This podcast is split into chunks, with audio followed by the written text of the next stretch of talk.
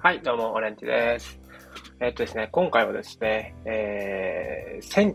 1954年に公開された、えー特撮映画の、えーゴジラについて、えーお話をしていこうと思います。えーゴジラは、えー日本が誇る怪獣王ゴジラが誕生した記念すべき第一作で、えーまあ、僕自身怪獣特撮の歴史に明るいわけじゃないんですけども、えーおそらく日本の大怪獣映画としては、えー最初期にあたる作品なのかなと思います。はい。そんな怪獣特撮の連盟期的な位置づけでもありながら、まあ、様々な工夫によって、えー70年近い時を経ても見応えの鮮度を、えっと、十分に保っていることに驚きを隠せない作品でした。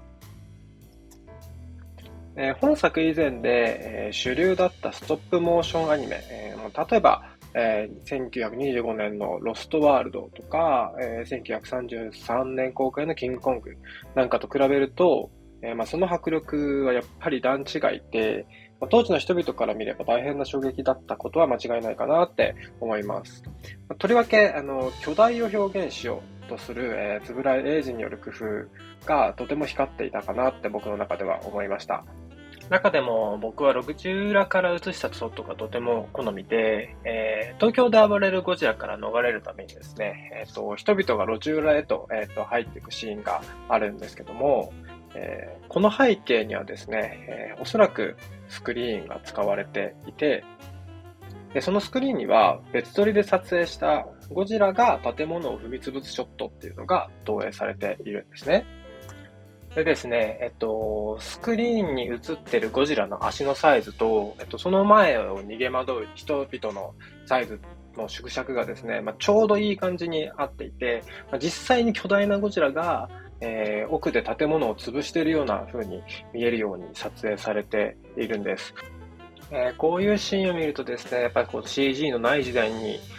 ものすごい工夫して、えー特撮っていうものを作り出していったんだなっていうのをすごく感じられるような、えーショットでした。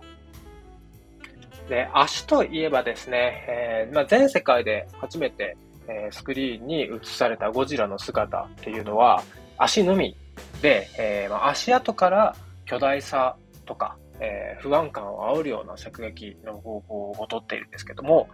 この作劇の方法っていうのは、スティーブン・スピルバーグのジュラシック・パークまで、えー受かつ受け継げられているように、えー感じますね。はい。なんでね、ジュラシック・パークはですね、えーゴジラの、えー映画的 DNA を持っていたっていうことになるのかもしれないです。はい。で、また現実世界でもですね、えーゴジラの存在を知らなかったっていうことから、まあ、一体どんな怪物なのだろうかという、えーモンスター映画では、まあ、上等手段となる、えーミステリーテイストで、えーまあ、第一幕が進行していきます。はい。で、これ今思えばですね、この流れっていうのは、まあ、平成ガメラと酷使していて、えーまあともすると、このゴジラを、えー平成ゴジラの一作目はリスペクトした作劇だったのかなっても、っていうふうにも、えーまあ、ちょっと感じた、感じましたね。はい。また現実世界でもですね、えースクリーンの、えー世界線でも、えーゴジラを見た人がいないっていうところから、えーまあ、初めてゴジラが現れたシーンではですね、えーまあ、大衆が逃げるのではなくて、えー、矢島精神で向かうっていう物理的方向が違うのも、まあ、第一作ならではの面白いところだなっていうふうに思いました。まあ、2作目以降はではですね、まあ、ゴジラが出たぞっていう形で、まあ、みんなもうその存在を知っているので、逃げてくるんですよね。はい。1作目は、一番最初のゴジラの登場シーンは、向かうっていう、まあ、物理的方向の違いも感じられました。はい。そんな怪獣映画としての、えま、魅力が詰まったゴジラなんですけども、ま社会風刺としても、えメッセージ性が、メッセージが込められた作品で、ま、こちらは本題四郎の手腕といったところなのかなって思います。はい。本作のメッセージというのは何かというと、えー核戦争の恐怖を投影したもので、まあ、目に見えない恐怖の感情を具現化されたものが、えーゴジラっていう巨大怪獣だったですね。はい。まあ、唯一の被爆国として、えー原子力爆弾の恐ろしさを肌で感じた日本っていうのは、まあ、その後繰り返し行われていた水爆実験などに警鐘を鳴らすようにして、えまあ、例えば、黒澤明の生き物の記録、1955年の公開ですけども、と同じように、えー、まあ、大量破壊兵器を批判した映画っていうのが当時の日本では、えー、よく作られるようになっています。で、えー、本作、ゴジラも、あの、生き物の記録が1955年公開、で、本作のゴジラが、え、1954年公開ということで、まあ、似た、え、時代に、え、出来上がってるんですけども、まあ、ゴジラもそんなメッセージ性が込められた作品でして、まあ、ラストで志村隆が、志村隆が締める、えー、セリフからは、まあ、水爆実験に警鐘を鳴らすような意味が込められているっていうことが強く、えー、まあ、感じられるのかなって思います。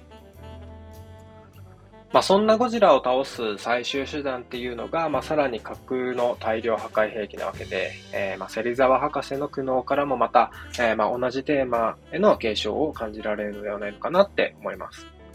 まあ、ともすると、まあ、最近ここの後かな、公開されるオッペンハイマーなんかも、えー、似たようなスピリットを継いでいるのかもしれないですね。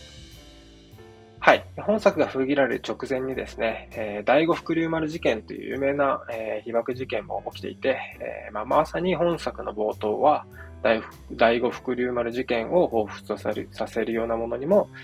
えー、なっていたかなと思います。はい。そんなわけで、えー、ゴジラについて話してみました。はい。最後までありがとうございます。